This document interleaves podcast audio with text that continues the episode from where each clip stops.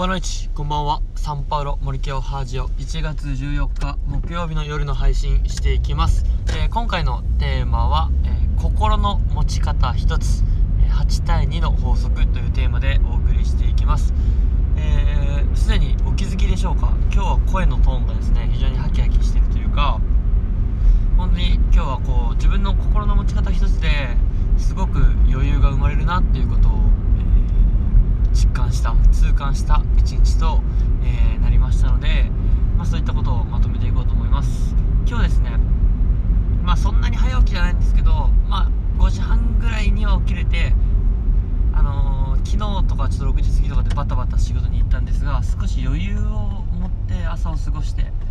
まあ余裕を持っていながらもこう朝ギリギリで授業の準備とか、まあ、学校の準備ちょっとこととかを済ませてですねまあ過ごしたんですがやっぱりなんか朝ちょっと自分でこう深呼吸をしたりだとか少し、えー余裕を持って一日を始めることができました。でまあ仕事朝から、えーこの時間までですね、まあ、なんだかんだ、えー12時間ぐらいは職場にいたんですがこうなんていうんですかねこう10マックスじゃなくてこう8割ぐらいの感じで2の余裕を残しながら、え1日を過ごすことができました。で、まあ、子供たちに対してもこいつもよりこう0.1ミリでも丁寧に1、まあ、より少し丁寧にですねっていうそういう気持ちを持ってそしてあと子供たちのやっぱいいところに着目するっていうような視点でなんか過ごせたので、えー非常に自分自身もこう精神的に楽に過ごせましたしなんかいいところを、えーつけていいところを褒めるような声かけを多くできた一日になったかなと思います。でこの8対2の法則80対2とも言うんですかね、まあ、よく、えー聞くものではありますで、まあ、その小学校の先生になってからいろんな本を読んだりとかいろんな人の話を聞いて、まあ、よく聞くような、えーよく聞くようにはなったんですけどやっぱりこう 100%10 完璧を目指すのってなかなか難しいんですよね集団相手にした時に。でなんかやっぱ自分がいつもいっぱいいっぱいで忙しい忙しいっていう気持ち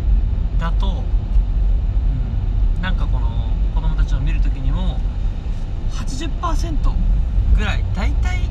はいいっていう場面が多いはずなんですけどあんまり良くないこの 220%2 割に、えー振り回されてしまう。着目してしまってそこに振り回されて全体が、えーくないように見えて自分自身もこうあまりいい声かけができなかったりとかですね。ちょっと余裕を持って対応ができなくて悪循環に、えー陥ってしまってたっていたんだな自分はっていうのを今日感じました。でやっぱり自分にこの2割の余裕を残していた。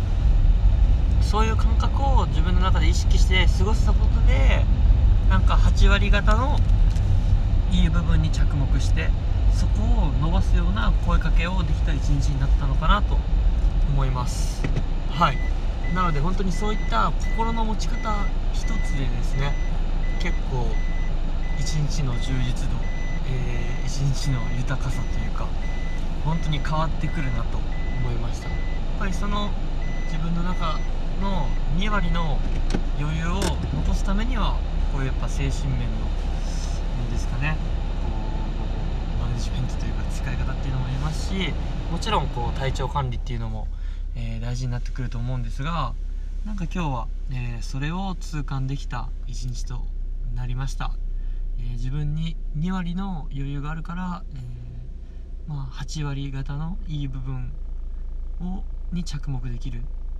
まあ、集団子供に対しても出てるし自分自身の仕事に対しても。もちろん2割方未処理の部分できてない部分はあるんです。ができた8割に着目できることによって、えー自分の、えー精神精神面。自分が精神的にちょっとこうリラックスっていうかこう肯定感。ポジティブな状態で、えー一日を、えー過ごしきれたかなという感じです。ということでまあそんな感じでした。はい心の持ち方一つ。8対2の法則はい意識して今後も2割の余裕を残しつつ、えー8割のいい部分に着目して過ごして過ごしていけたらなと思いますえー今日も一日ありがとうございました。ミートブリガードチャ。